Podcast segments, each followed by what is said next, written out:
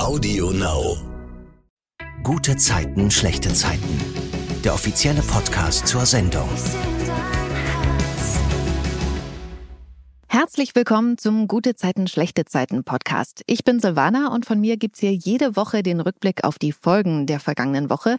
Und das mache ich wie immer nicht alleine, sondern diesmal mit zwei Schauspielerinnen der Serie.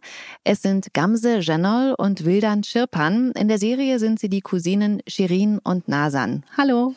Hallo. Hallo. Wir sitzen gerade getrennt voneinander. Ich bin bei mir zu Hause, ihr beiden bei Wildern zu Hause. Genau. Ihr kennt euch noch gar nicht so lange, aber ihr seid inzwischen trotzdem sehr eng, oder? Ja, also ich würde mal behaupten, die Gamse, die hat mich da sehr schnell aufgefangen, auf jeden Fall im Team, weil sie ja auch so der erste Mensch war, mit dem ich überhaupt gedreht habe bei GZSZ. Mhm. Und daraus ist dann sehr schnell auch eine Freundschaft entstanden, würde ich jetzt mal behaupten. genau, und dann haben wir uns entschieden, aufgrund dieser aktuellen Situation, das einfach bei uns aufzunehmen, also bei mir zu Hause, weil ich hier jetzt eben auch ein schönes Mikrofon stehen habe und das uns doch irgendwie wichtig war, ja, so doch ein wenig persönlichen Kontakt zu haben.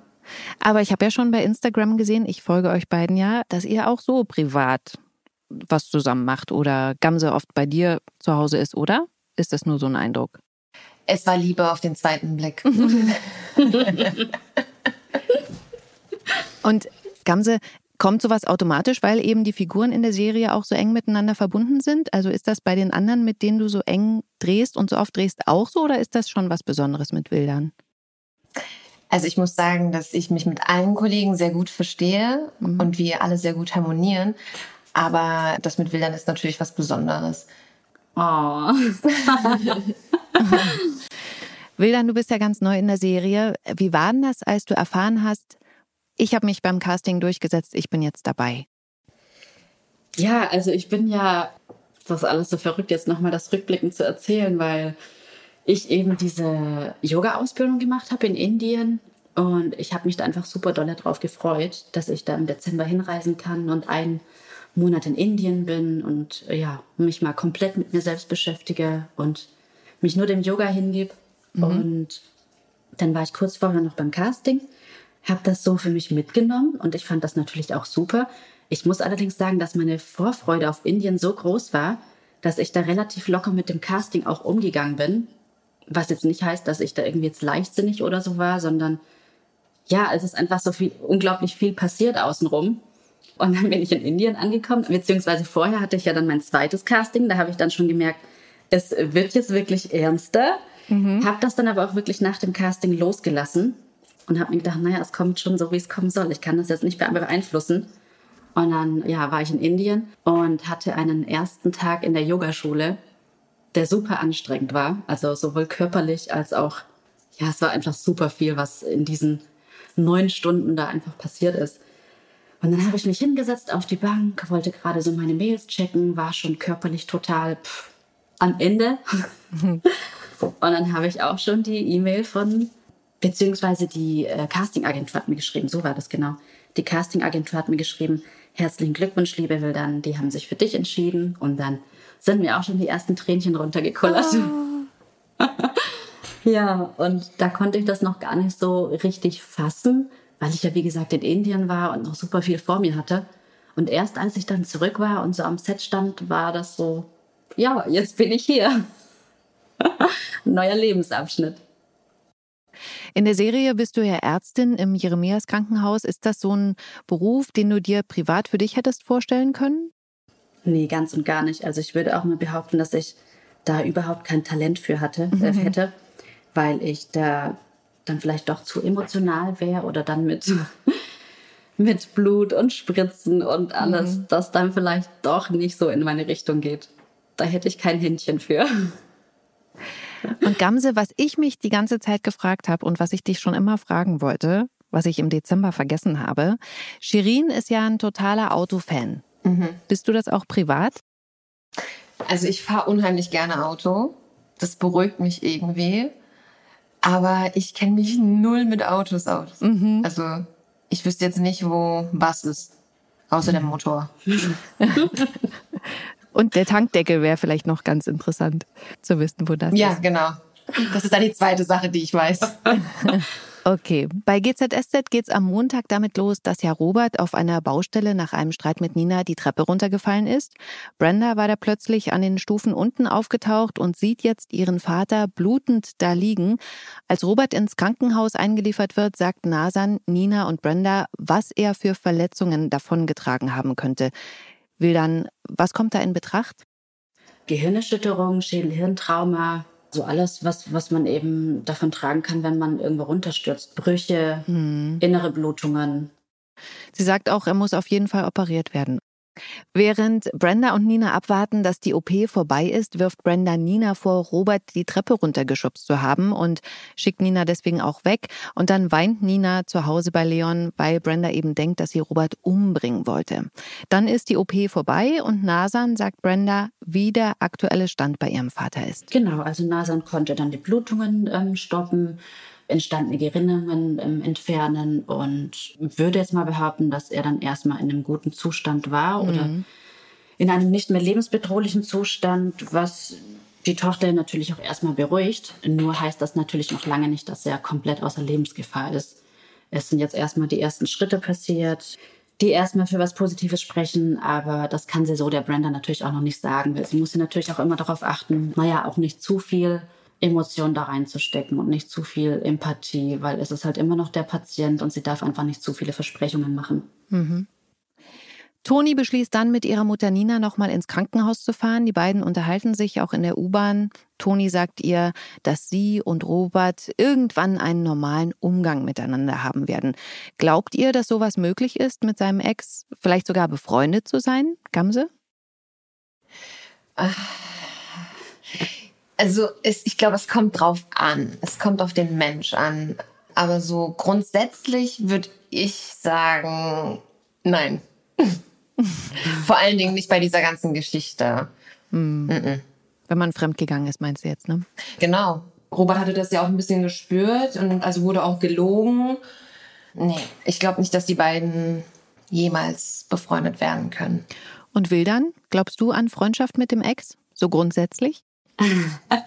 Also ich muss gestehen, ich habe mit keinem meiner Ex-Freunde irgendeine Freundschaft mhm. oder irgendwie noch Kontakt. Allerdings glaube ich durchaus, dass das möglich ist, je nachdem, wie eine Beziehung beendet wurde und wie viel Krise dahinter steckt und wie die Leute im Nachhinein vielleicht auch noch im Reinen mit sich selbst sind. Ich glaube, dass es funktionieren kann. Dann muss man aber schon naja, ich meine, Kommunikation ist halt auch einfach ein wichtiger Faktor. Und wenn das mhm. alles gegeben ist, dann kann ich mir schon durchaus vorstellen, dass das möglich ist. Und ich denke auch Zeit. Ja. Die werden sich jetzt nicht gleich ja. morgen befreunden oder nach einem Monat, Fall. aber vielleicht nach ein paar Jahren. Wer weiß. Ja. Im Krankenhaus angekommen, sagt Nasan dann Nina, dass Robert nach der OP ins Koma gefallen ist. Und da muss ich echt sagen, das war für mich so ein totaler Gänsehautmoment. Weil, ja, ich weiß nicht, ich will nicht, dass Robert irgendwie jetzt so plötzlich vielleicht gehen muss. Mal gucken. Mhm. Ebenfalls im Krankenhaus sind sich Yvonne und Katrin über den Weg gelaufen. Sie streiten im Fahrstuhl. Yvonne wirft Katrin vor, mit unterschiedlichen Maßstäben zu messen. Für Katrin gelte nicht das, was sie von Lilly zum Beispiel verlangt habe, als sie bei Johannas OP den Tupfer im Bauch vergessen hat, woraufhin Katrin ja alle Hebel in Bewegung gesetzt hatte, dass Lilly dafür auch bestraft wird. Katrin unterhält sich daraufhin mit Maren, die ihr sagt, dass es einfacher wird für sie, wenn sie zu ihrer Schuld steht. Und daraufhin spricht Katrin dann Norbert, den Obdachlosen auf der Straße an, sagt ihm, dass sie ihn angefahren hat. Und dann sprechen sie sich auf einer Bank aus. Katrin entschuldigt sich und erzählt ihm auch, dass sie betrunken war und sie beteuert auch, ihn nicht gesehen zu haben, was er ihr auch glaubt. Mhm. Wie ist denn das bei euch mit Entschuldigungen? Fällt euch sowas leicht? Wildern? Ja, also ich mir ist das früher tatsächlich nicht so leicht gefallen, muss ich ganz mhm. ehrlich gestehen. Mittlerweile, ja, auf jeden Fall. Also ich habe kein Problem, mich für irgendwas zu entschuldigen, auch meine Fehler mir einzugestehen oder dann halt auch zu sagen, so hey, äh, das war einfach nicht korrekt. Ich habe das und das gemacht. Ich finde es nur immer wichtig, wirklich die Wahrheit irgendwann rauszurücken und nicht damit, also ich könnte damit auch gar nicht leben. Es würde gar nicht funktionieren. Ich müsste irgendwann die Wahrheit sagen. ich finde das schon gut, dass sie das dann auch gemacht hat, tatsächlich. Mhm. Ich glaube, eine Entschuldigung ist der erste Schritt, damit selbst abzuschließen. Also bin ich da auch sehr mhm. offen für. Mhm. Früher war das für mich auch schwieriger. Da hat so ein bisschen stolz mitgespielt. Das ist mit den Jahren zum Glück ein bisschen weniger geworden oder nicht mehr so wichtig. Mir liegt da schon was am Herzen, das dann selbst abschließen zu können. Und da ist der erste Schritt die Entschuldigung. Hm. Ja. Norbert lehnt es ab, Katrin im Nachhinein noch anzuzeigen. Er sagt, das ist alles bezahlt, schon okay. Und dann sieht man Katrin an, wie erleichtert sie darüber ist. Und daraufhin erzählt sie Yvonne später von dieser Entwicklung und dass Norbert auch keine weiteren Schritte einleiten will. Was Yvonne aber auch nicht passt, ähm, sie hält das für geschickt eingefädelt, wie sie sagt. Hm. Bei Vlederbeck wurde ein Großauftrag gecancelt. Sunny und Emily vermuten, dass Aaron dahinter steckt. Er hat ja angekündigt, sie fertig zu machen, wenn Emily ihre Anzeige wegen versuchter Vergewaltigung nicht zurückzieht. Sunny rutscht dann von Nihat und Tuna raus, dass Aaron versucht hat, Emily zu vergewaltigen. Emily wollte ja auf keinen Fall, dass irgendjemand davon erfährt, weil sie davon ausgeht, dass ihr keiner glaubt, weil sie ja zu Aaron noch ins Hotel gegangen ist. Und entsprechend wütend ist sie auf Sunny. Wie ist das bei euch mit Geheimnissen? Sind die bei euch sicher? Ja, auf jeden Fall. Ich bin ja so ein Typ, wenn ich mal von mir erzähle, mir muss man sagen, Achtung, das muss geheim bleiben, weil sonst ich kann sowas schlecht einschätzen. Ja, also wenn man mir wirklich konkret sagt, hey, ich möchte, dass du das für dich behältst und das sage ich dir jetzt im Vertrauen, dann definitiv. Also dann würde ich das gar nicht in Erwägung ziehen, irgendwie mit irgendwem darüber zu sprechen. Ich muss aber auch gestehen, dass ich solche Geschichten, die ich dann äh, vielleicht so sporadisch dann mal erzählt bekomme, auch sehr schnell wieder vergessen kann, wenn das jetzt nicht wirklich so, eine, so ein ganz großes Thema ist. Mhm. Also es ist dann tatsächlich gut behütet bei mir. Mhm. Ja, da muss ich mich echt anschließen. Ich vergesse auch sehr gerne, wenn es kein Thema ist, was sehr krass ist, keine Ahnung, irgendwie halt eine krasse Geschichte. Ansonsten bin ich auch sehr gerne am Vergessen. Aber grundsätzlich bin ich, glaube ich, ein sehr, sehr treuer Freund weil ich will auch nicht, dass man meine Geheimnisse weitererzählt. Also Eben. mir ist Loyalität übertrieben wichtig. Es beruht ja auch immer äh, auf Gegenseitigkeit. Also ich möchte ja dann auch, wenn ich demjenigen was erzähle, dass das dann nicht weitererzählt wird. Ne? Aber es stimmt schon. Vielleicht sollte man wirklich immer sagen, so hey, das bleibt aber unter uns, weil der eine empfindet es als nicht so schlimm und der andere mhm. empfindet es als schlimmer. Genau, das glaube ich auch. Dann sind wir bei der Folge am Dienstag. Da bekommt Emily mit, wie Nihat zu Paul im Kiezkauf sagt, dass er und Juna hinter ihm und Emily stehen, egal was ist. Sunny rät Emily dann, ihre Geschichte öffentlich zu machen, bevor Aaron es mit seiner Version tut.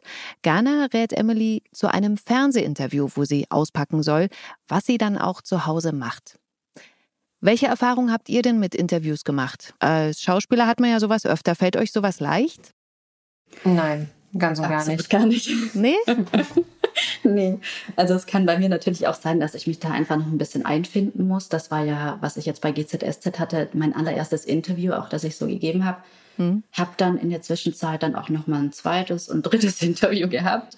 Allerdings, ich muss sagen, das ist jedes Mal so, ich weiß nicht, einfach anders. Also ich muss sagen, du machst es sehr gut. Oh nee, also finde ich gar nicht, aber das ist wahrscheinlich auch wieder so ein persönliches Ding, wie man mhm. sich halt dann selber sieht und ich muss schon sagen, ich, ja, gerade so beim ersten Mal, ich wusste dann natürlich auch nicht, was darf man denn in einem Interview sagen und was darf man nicht sagen und darf ich jetzt ich sein und authentisch sein oder ist es besser, lieber so ein bisschen weniger zu reden, weil ich bin ja dann auch gerne mal so ein Plabbermaul. ja, ist nicht ganz so einfach. Also mir fällt das absolut gar nicht leicht. Mir fällt das übertrieben schwer. Gamse, gibt es ein Medium, was dir leichter fällt als ein anderes? Also Fernsehen zum Beispiel mit Bild ist schwerer als nur Print sozusagen? Ja, trifft's gut. Ich, ich ähm, merke das auch immer, wenn wir irgendwie auf ähm, einer Fashion Week oder so und dann sind wir auf einem roten Teppich und dann kommt ein Fernsehteam und da haue ich direkt ab. und ich muss sagen, ich habe auch Glück, weil mich die meisten Menschen gar nicht erkennen. Was? Ja. Weil du dann dir vorher die Haare glatt machst. Nee, gar nicht. Ich glaube, weil ich ganz anders geschminkt bin vielleicht. Oder weil ich eben so selten auf Interviews und so reagiere. Deswegen haben die Reporter mich auch gar nicht auf dem Schirm. Also ich würde dich sofort erkennen. Du bist ja auch ein Fan. Ja. Im Krankenhaus spricht Nasan dann mit Toni und Nina über Roberts Zustand wildern. Was sagt sie ihnen? Naja, Robert ist ja jetzt leider ins Koma gefallen. Sie kann denen jetzt natürlich nicht versprechen, dass er komplett außer Lebensgefahr ist. Allerdings, naja, ich meine, sie kennt sich ja mit diesen Zuständen aus und kann denen trotzdem was Positives sagen und hofft natürlich, dass er so schnell wie möglich wieder aufwacht und er wieder gesund und munter ist. Ja. Brenda ruft dann die Polizei, weil sie Nina zur Rechenschaft ziehen will, die ihrer Meinung nach Robert die Treppe runtergeschubst hat. Sie behauptet dann auch, dass Nina Robert nur wegen seines Geldes geheiratet hat und sie gesehen hat, wie Nina auf der Baustelle wie eine Furie auf Robert losgegangen ist. Mhm. Nina dagegen sagt der Polizei, dass es nur eine verbale Auseinandersetzung gab und keine Handgreiflichkeiten. Sie muss dann aber mit aufs Revier. Dort sagt sie dann nochmal aus und fügt dann kurz vorm Gehen hinzu, dass sie auf Geschäftsreise nach Dubai muss und deswegen lässt der Polizist sie dann wegen bestehender Fluchtgefahr vorläufig festnehmen. Hm. Habt ihr schon mal ein Gefängnis von innen gesehen? Nein, noch nie. Nee. Würde ich aber gerne. Ja, es würde mich auch mal interessieren, tatsächlich. Moment, jetzt erinnere ich mich aber zurück. Shirin hat ja Erik oft besucht im Krankenhaus. Im Gefängnis. Äh, Im Gefängnis. Mhm. Und da waren wir, da haben wir in Moabit gedreht. Ach, das war ein echtes Gefängnis, ja? Ja, ja, stimmt. Es war ein sehr altes Gefängnis, aber mhm. also es hat, war nicht mehr in Betrieb. Ja. Aber schon gruselig, ey, in so einer kleinen Zelle. Wir sind da ein bisschen spazieren gegangen, haben uns so ein paar Zellen angeguckt. War schon gruselig. Und da war die Tür noch nicht mal zu. Ja, krass. In der Folge am Mittwoch treten dann die Sixpacks im Mauerwerk auf. Erklärt mal für alle, die die nicht kennen, was das ist, bitte. Du hast jetzt zugeschaut. Bei denen. Stimmt, du warst gar nicht dabei. Nee. Du wolltest nicht. Nee, das ist nichts für Nasan. Das ist, sind, waren sechs Männer, die im Mauerwerk gestrippt haben, getanzt ja. haben, sich ausgezogen haben. bis bis auf die Boxershorts. Also, wie du schon gesagt hast, Wildan Nasan hat keinen Bedarf, sich diese durchtrainierten Männer anzusehen, aber Leila und Shirin feiern sie. Mhm. Ist das privat für euch wichtig, dass Männer Sixpacks haben? Nee. Also, mein, mein Freund macht auch Sport und macht Yoga und geht joggen und trainiert viel. Klar, es ist schön, einen sportlichen Partner zu haben. Ich finde aber nicht, dass das ein Muss ist. Also Nee, also das finde ich überhaupt nicht wichtig. Ich finde Männer mit Komplexen ganz schwierig. Mhm. Also solange er sich wohlfühlt in seiner Haut, ist das ist alles eigentlich völlig legitim. Im Mauerwerk beobachtet Shirin ihre Cousine Leila, wie sie aus Geldnot was macht. Sie klaut einem Gast den Drink, mhm. weil sie kein Geld hat, genau. ihren eigenen zu kaufen. Und Shirin ermahnt sie, das zu lassen. Allerdings mm, tut sie dann auch nichts dagegen. Also, ne, sie geht da nicht hin, gibt der anderen Frau da den Drink wieder zurück und holt einen neuen, sondern ja, ermahnen und gut. Mhm. Sehr witzig fand ich dann die Szene, wie Lilly von den Strippern da auf die Bühne geholt und angetanzt wird. Mhm. Kannst du erzählen, Gamse, wie das war? War das spontan oder stand das so im Drehbuch? Weißt du das, dass Lilly ausgewählt wird? Glaube, das war spontan, aber vor dem Dreh. Soweit ah. ich weiß, also ich will jetzt nichts Falsches sagen, aber Iris war total aufgeregt. Ja. Man sieht es auch. Ich, ich habe ja so tatsächlich ähm, das Gefühl gehabt, dass man da auch wirklich sieht, wie, wie unangenehm ihr das auch privat ist, sozusagen. Hm. Also so von hinten so angebounced zu werden, sozusagen. Aber war das für euch schon Party da am Set oder? Naja, man muss ja sagen, wir drehen ja so eine Szene nicht nur einmal. Also das erste Mal ist es ganz fresh, vielleicht beim zweiten Mal auch, aber beim dritten und vierten Mal wird es, zieht sich das schon. Äh, und die Boys mussten auch ein paar Mal ne? tanzen. Ne? Genau. Am Anfang ja, aber dann wurde schon irgendwann anstrengend, vor allem die Boys haben sich so ein abgeschwitzt. Ja, das glaube ich. Naja, vor allen Dingen, die müssen ja auch wirklich immer alle Muskeln anspannen. Das muss ja immer gleich gut aussehen. Da kannst du ja nicht mal so halb machen. Das ist bestimmt genau, und für die Schauspieler aber auch. Die Schauspieler, es muss auch für die Schauspieler immer so sein, als würden sie das allererste Mal sehen und immer. äh, ja. Hm. Shirin geht nach der Party auf jeden Fall nach Hause. Leila zieht noch weiter, feiern. Und das macht sie dann wohl auch ausgiebig, will dann. Erzähl mal, mhm. was am mhm. nächsten Morgen passiert. Naja, am nächsten Morgen will die Nasan zur Arbeit gehen, wie jeden Tag, und begegnet dann ihrer Schwester an der U-Bahn-Station. Völlig betrunken, immer noch mit der Bierflasche in der Hand am frühen Morgen. Also Nasan kurz vor der Schicht. Leila angeblich äh, direkt nach irgendeiner Party noch. Mhm. Und ist natürlich überhaupt nicht erfreut über diese Situation, ihre Schwester so zu sehen. Ja, steht aber auch unter Zeitdruck, will dann zur Arbeit, macht sich natürlich Sorgen, nur kann sich natürlich in dem Moment nicht schon wieder um ihre Schwester kümmern. Nach all dem, was da jetzt sowieso schon die ganze Zeit ist mit ihr. Und dann, soll ich weiterzählen? Mhm. Landet sie ja irgendwann bei mir im Krankenhaus, weil Shirin sie in ihrem Bauwagen findet. Genau. Wohl irgendwas eingeschmissen oder ja. was auch immer. Das weiß man dann bis zum Zeitpunkt im Krankenhaus noch nicht. Da gehen wir gleich noch mal drauf ein. Da auf jeden Fall der Schritt davor ist ja, dass Leila im Bauwagen eben plötzlich umkippt. Genau. Und ja, Shirin sie dann dort findet. Das ist aber dann erst bei der Folge danach. Dann sind wir bei Yvonne. Die wohnt ja übergangsweise wegen des Streits mit Gerner bei Nina. Dort bekommt sie von Leon erzählt, dass Nina jetzt im Gefängnis ist. Und dann kommt auch die Polizei mit einem Durchsuchungsbeschluss und will auch Leon befragen. Der ruft dann Joe an, der geht dann aber erstmal nicht ran. Daraufhin wählt Yvonne Joes Nummer und da geht er dann sofort ran und kommt. Joe eröffnet Nina dann im Gefängnis, dass Habgier für die Ermittler ein naheliegendes Motiv wäre, um den noch Ehemann Robert umbringen zu wollen. Denn bei einer Scheidung würde Nina wegen der Kürze der Ehe gar nichts bekommen, beim Tod allerdings die Hälfte seines Vermögens. Und Joe runzelt dann auch die Stirn, weil Nina ihm sagt, dass es keinen Ehevertrag gibt. Wie steht ihr zum Thema Ehevertrag? Ist sowas notwendig? Also ich habe keinen Ehevertrag. Du bist verheiratet, Wildern. Ich bin verheiratet, ah, genau. Ja, okay. Habe ich mir ehrlich gesagt noch nie eine Platte drum gemacht. Aber es mag Leute geben, denen das sehr wichtig ist. Bist du frisch verheiratet? Weil gerade hast du erzählt, mein Freund. Habe ich meinen Freund gesagt? Nee, Ja. seit zwei Jahren bin ich verheiratet. Ah. Das passt schon. Ja. Zählt das noch als frisch? Ja. Ja, oder? Als Ja. wir von den Muskeln sprachen, hast du von deinem Freund gesprochen. Nee, ist mein Ehemann. Ah ja, okay. Ja, vielleicht muss ich mir noch ein bisschen an den Begriff gewöhnen.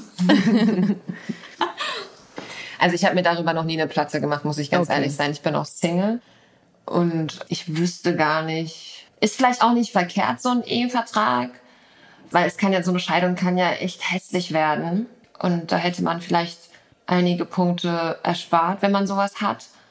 Aber man geht ja auch nicht davon aus, wenn man heiratet, dass Eben. man sich irgendwann scheiden lässt. Das Oder stimmt. das? Ja. Maren und Alexander packen Kisten. Sie haben ja beschlossen, jetzt doch auszuziehen, weil die Sanierungsarbeiten an ihrem Haus sie die letzten Nerven kosten, weil die Hausverwaltung sie da rausekeln will. Auf Marens Konto ist der Kredit für die Kita-Eröffnung eingegangen. Das Projekt haben sie ja aber inzwischen abgegeben an andere Eltern und deswegen überlegen sie mit dem Geld eine Weltreise zu machen. Wäre sowas was für euch oder was würdet ihr mit viel Geld machen? Auf jeden Fall. Also das finde ich super, Mhm. dass die das machen. Ich finde das eine richtig coole Idee. Ich meine, wie oft hat man die Möglichkeit, sowas zu machen? Und wenn sich das in dem Moment so anbietet und das so sich für die richtig anfühlt, dann finde ich das schon ganz cool, dass die das machen. Mhm. Einfach mal so spontan entscheiden, alles klar, das haben wir abgegeben. Was machen wir damit? Weltreise. Davon haben wir was. Wir Wie viel schön- Kohle ist das? Wie viel war das, Das- jetzt nochmal? Ja, ich glaube, das war von 50.000 die Rede. Also so richtig, glaube ich, wird das gar nicht thematisiert, weil ja noch die Umzugsprämie sozusagen auch noch mit drauf ist. Deswegen die komplette Summe wird da gar nicht genannt, aber auf jeden Fall, glaube ich, über 50.000. Ja, das Beste, was wir machen könnten. Also ich glaube, ich würde das auch machen, aber ich glaube, ich würde davor 5.000 bis 10.000 spenden. ja.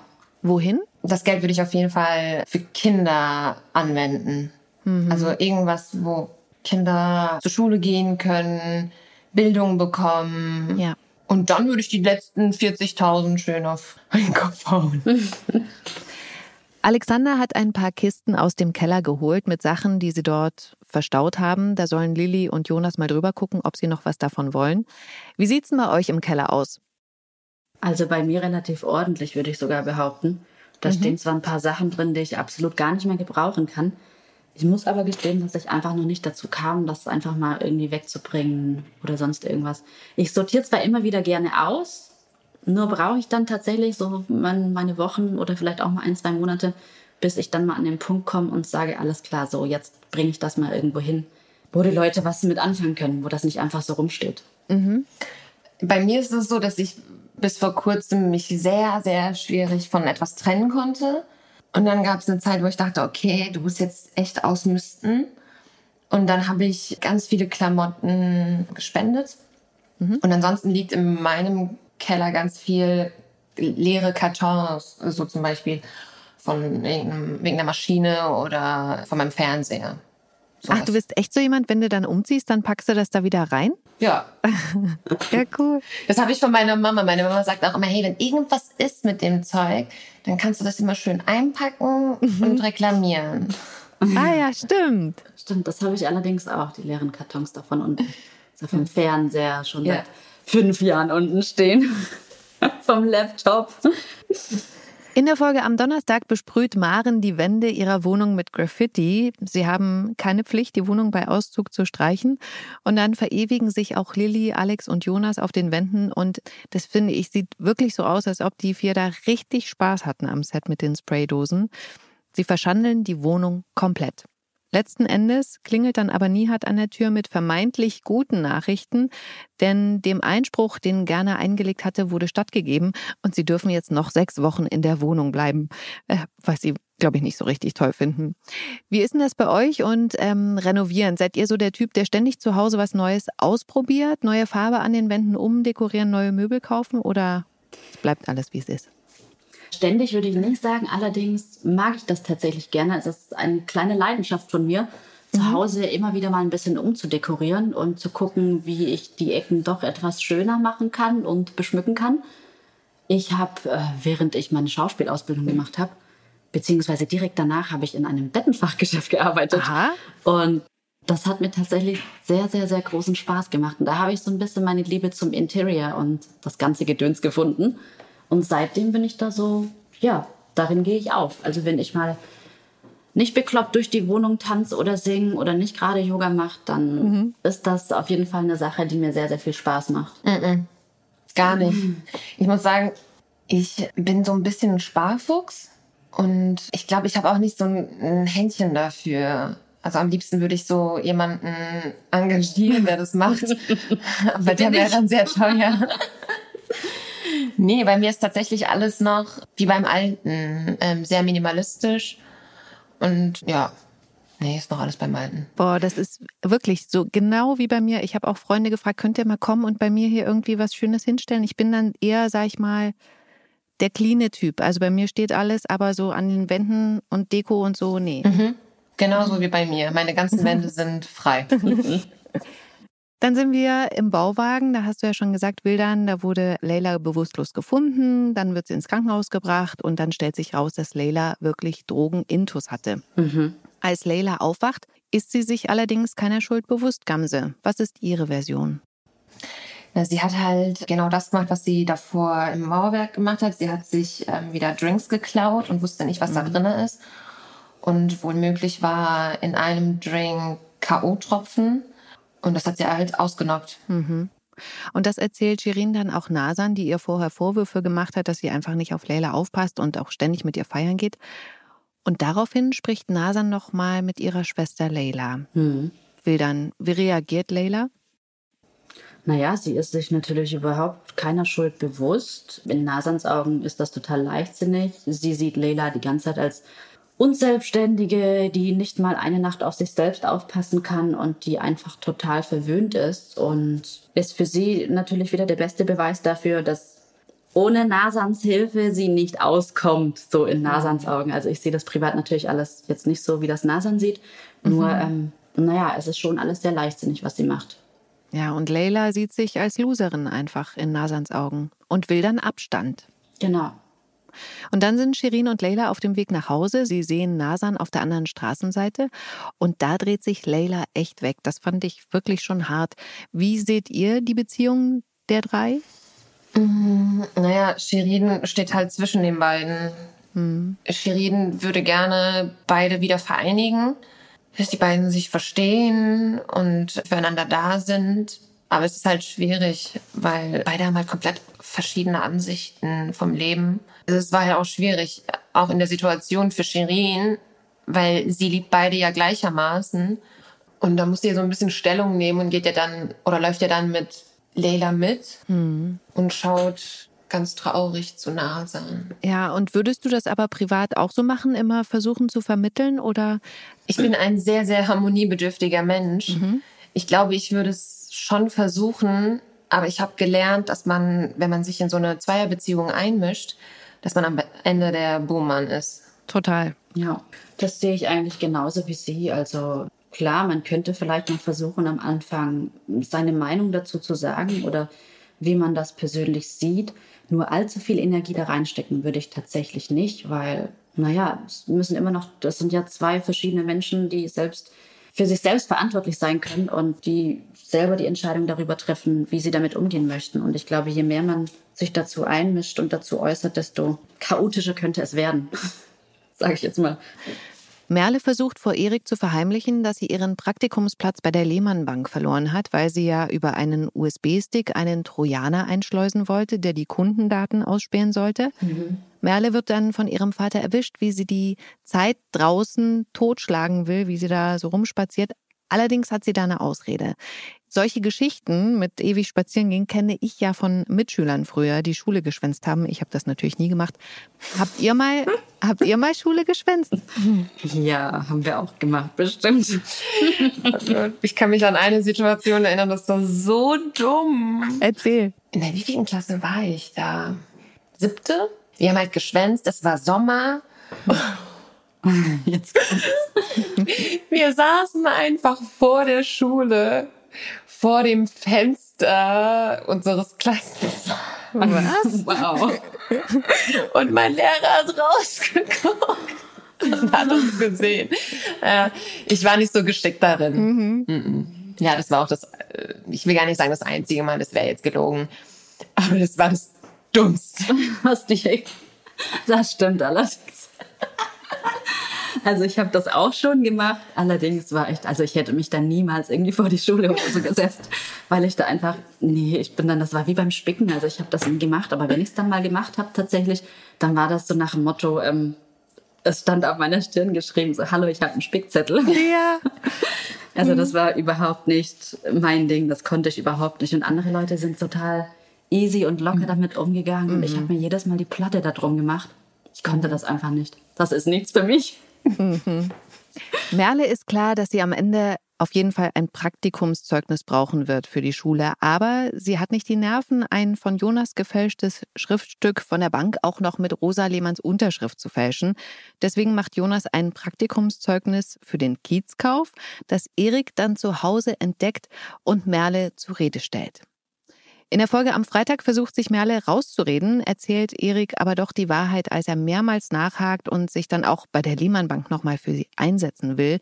Und dann streiten sie sich und man merkt wirklich, wie groß Eriks Angst ist, dass das Jugendamt ihm Merle wieder wegnimmt, weil sie da Scheiße gebaut hat. Jonas schlägt Merle dann vor, wirklich im Kiezkauf ihr Praktikum zu machen, was sie dann auch macht. Und da komme ich nochmal auf eine Frage zurück, die ich letztens Patrick im Podcast gestellt habe. Der hat nämlich sein Schülerpraktikum als Mechatroniker gemacht, hat er gesagt. Wo habt ihr damals eure Praktika absolviert? Ich war drei Wochen im Kindergarten. Oh. Weil du dir das auch so vorstellen konntest für später oder? Um ehrlich zu sein, nein. Ich wusste gar nicht, was ich machen soll. Und dann war meine beste Freundin, die hatte da einen Platz bekommen, also in dieser Kita. Und ich bin da einfach mitgegangen, weil ich mit ihr auch Zeit verbringen wollte damals. Aber wir waren dann halt nicht in derselben Gruppe. Und ich erinnere mich noch, dass die Kids total verrückt nach mir waren. Aber ich total abgenervt. Oh. Aber es hat Spaß gemacht. Aber ich konnte oder kann jetzt auf jeden Fall sagen und ausschließen, als Kindergärtnerin, dafür hätte ich nicht die Nerven. Ich habe echt krassen Respekt vor diesen Menschen. Mhm. Bildern? Ja, also ich war ja im Sozialwesen und im Sozialwesen musstest du logischerweise auch im sozialen Bereich was machen. Und dann habe ich die ersten sechs Monate in der Grundschule, genau, da war ich in der Grundschule und im zweiten halben Jahr, da war ich in der Psychiatrie. Oh, geil. Ja. Und das ist auf jeden Fall hängen geblieben, diese Ereignisse dort, sage ich ganz ehrlich, weil das ist, ähm, naja, wenn ich so zurückdenke, das war jetzt zwar nicht die geschlossene, aber trotzdem war das natürlich nicht schön mit anzusehen, wie da irgendwelche Männer fixiert werden. Mhm. Oder auch, also ich weiß noch so Ereignisse, wie wenn man an den Türen vorbeiläuft und naja, die psychisch Kranken dann mit anderen kommunizieren, die gar nicht mit im Zimmer sind und das dann alles so hautnah zu erleben, ist dann schon. Und prägend wahrscheinlich. Ja. Nicht so schön. Okay. Aber das ist ja wirklich sehr, sehr spannend, muss ich ehrlich sagen. Respekt. Also das hat mich auch zu dem Zeitpunkt tatsächlich sehr interessiert. Also ich finde es auch bis heute sehr interessant mit Psychologie mhm. und ich hatte das ja irgendwie zwei, drei Jahre in der Schule im Sozialwesen und das war dann auch der Grund, warum ich gesagt habe, ich möchte meins in der Psychiatrie machen, mein Praktikum. Mhm. Das war schon eine crazy Erfahrung. Erik fordert dann Jonas auf, sich von Merle zu trennen, weil sie nur noch Schwierigkeiten hat, seit sie zusammen sind. Das lässt Jonas aber nicht auf sich sitzen und sagt Erik klar ins Gesicht, dass er das vergessen kann. Yvonne ist bei Joe in der Wohnung, holt sich dann noch ein paar Sachen und hat da auch Erinnerungen, über die sie schmunzeln muss. Und da muss ich ja sagen, da habe ich so gedacht, ach, obwohl ich die letzten Folgen dachte, nee, bei denen wird das nichts mehr, aber jetzt habe ich doch noch Hoffnung für die beiden. Sie steckt dann auch eine Tasse ein, die sie Joe mal geschenkt hat. Könnt ihr was zu eurer Lieblingstasse sagen? Habt ihr sowas zu Hause? Wie sieht die aus? Tatsächlich nein. Jeder hat doch eine Lieblingstasse. Ich habe keine Lieblingstasse. Ich habe drei Tassen. Da sind Gesichter drauf. Das eine Gesicht lacht, das andere sieht ein bisschen kränklich aus und das andere ist eher traurig. Und je nachdem, wie mein Gefühl ist, suche ich mir dann eine Tasse aus. Hoffentlich immer die lachende. Sehr oft die lachende, weil sie auch gelb ist und gelb ist meine Lieblingsfarbe. Ach, schön. Später zu Hause bei Nina entdeckt Yvonne unter dieser Tasse ein Post-it, auf dem steht, das ist die schönste Tasse der Welt. Und dieses Post-it hat Joe da drunter geklebt, als Yvonne bei der Arbeit war und er bei Nina eben in der Wohnung war, um Leon von den Ermittlungen zu berichten. Und daraufhin geht Yvonne dann zu Joes Wohnung und da fallen sie sich wortlos in die Arme. Ja, das fand ich sehr hm. süß dass er das gemacht hat und das drunter geschrieben hat. Ja, so kleine Zettelchen sind ja. auch so süß. Machst du sowas noch bei dir? Ja, auf jeden Fall. Und wo klebt ihr euch die hin? Ach, ganz unterschiedlich. Als ich bei GZS angefangen habe, da hat er mir das in mein Notizbuch zum Beispiel, äh, hat er mir einen schönen Tag gewünscht. Oh. ja, muss ja auch mal sein. So immer wieder so kleine Erinnerungen und ja. ein paar kleine süße Worte. Mhm. Ja, sowas ist auch, finde ich, so viel Mehrwert als da immer so ein Riesengeschenk zum Beispiel. Ja, finde ich auch. Das zeigt doch auch, dass sich jemand Gedanken drüber gemacht hat und einfach so, dass sich jemand damit beschäftigt und wertschätzt. Mhm. In der Bachmann-WG sitzen die Geschwister, aber auch Paul, Sunny und Nihat vor dem Fernseher. Alle gucken Emilys Interview mit den Anschuldigungen gegen Aaron. Aber natürlich kommt dann da auch Aaron im Fernsehen zu Wort, der Emily, wie angekündigt, als geldgeil darstellt. Emily und Sunny lesen sich danach die Kommentare im Internet zu dem Bericht durch. Da ist alles dabei. Wie ist das mit euch und den Kommentaren unter Postings im Internet? Lest ihr die? Also ich nicht. Ich versuche mich da komplett abzuschirmen, weil äh, ab und zu echt sehr, sehr schlimme Sachen stehen. Und da versuche ich irgendwie, das nicht an mich ranzulassen, weil wenn ich es lesen würde, dann würde ich mich damit auch beschäftigen. Am Anfang war das sehr interessant für mich, da habe ich ganz viel gelesen. Aber dann habe ich halt gemerkt, dass mich das echt beschäftigt und mache das jetzt nicht mehr. Ich bin ja noch nicht so lange dabei und ich lese mir natürlich auch hin und wieder mal die Kommentare durch. Das auf Facebook, das vergesse ich ganz gerne mal, dass da ja auch über GZSZ immer wieder was, also im, Profil was gepostet wird. Mhm. Und ja, aber auf Instagram oder so gehe ich schon immer wieder mal gerne durch, muss ich gestehen. Mhm. Also ich stehe jetzt nicht die ganze Zeit am Handy und lese mir Kommentare durch. Nur wenn da mal irgendwas Neues gepostet wird und ich habe gerade so die Zeit, dann kann es durchaus mal passieren. Gamse, weil du das gerade gesagt hast, das finde ich so schade, dass die Leute sich da manchmal so vergessen und so verletzende Sachen schreiben, dass man sich das am Ende gar nicht mehr durchliest, wobei wahrscheinlich auch ganz viel Schönes da steht und du das dann gar nicht liest, weil die anderen mit so einem Scheiß eben deine Gefühle verletzen oder so. Ja, ich glaube, manche Menschen denken gar nicht darüber nach, was das bei dem anderen bewirkt. Hm. Und hauen da einfach Sachen raus, die echt unter die Gürtellinie gehen. Also unter meinen Posts, da lese ich die äh, Kommentare auf jeden Fall durch, aber die sind auch meistens positiv. Aber so was jetzt GZSZ postet, außer es ist irgendwie eine spannende Szene gewesen, jetzt zum Beispiel ähm, das im Gericht, da habe ich mir tatsächlich was durchgelesen, aber ähm, das auch nur, weil die Geschichte mich so selbst persönlich auch mitgenommen hatte und ich wollte mhm. wissen, wie die Leute darauf reagieren. Aber grundsätzlich ähm, versuche ich das irgendwie nicht zu machen, weil ich auch schon ein kleines Sensibelchen bin. Ich glaube, jemand, der sagen würde, sowas berührt einen nicht, der weiß ich nicht. Das muss ein Eisklotz sein. Hm. Dann kriegen Emily und Sunny auch noch die Nachricht, dass Flederbeck jetzt auch noch von einer Modemesse ausgeladen wurde, offensichtlich auch unter Aarons Einfluss. Und dann ist Paul mit Nihat in dem Hotel, wo dieser Übergriff passiert ist. Paul will wissen, wo die Aufnahmen aus den Überwachungskameras sind, die ja angeblich weg sind. Und dann stehen sie auf dem Hotelflur und Paul will wissen, was passiert, wenn es zu Gewalt kommt und wenn die Kameras auf dem Gang sowas aufnehmen. Der schubst sich dann da mit Nihat und sie rangeln zum Schein. Das ist auch, da musste ich wirklich kurz lachen. Ich weiß nicht, wie es euch dabei ging, wie er versucht, Nihat so zu provozieren und auch Nihat sich darüber kaputt lacht, über mhm. diese, wie sagt man, Beschimpfungen, die Paul auf die Schnelle einfallen. Aber siehe da, der Sicherheitsdienst ist sehr schnell da und da wird Paul klar, okay, also hier wird reagiert, wenn was passiert. Dann verlangt Paul den Hotelchef dazu und sagt ihm dann, dass er einen Vergewaltiger deckt. Und daraufhin schmeißt der Hotelchef sie raus.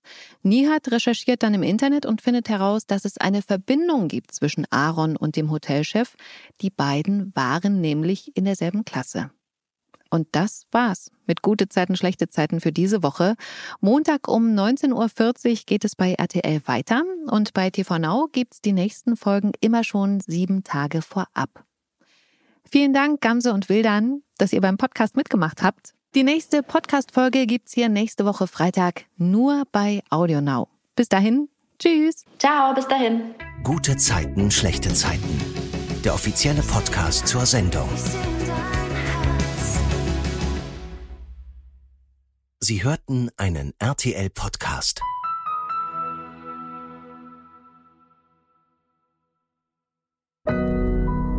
Audio Now.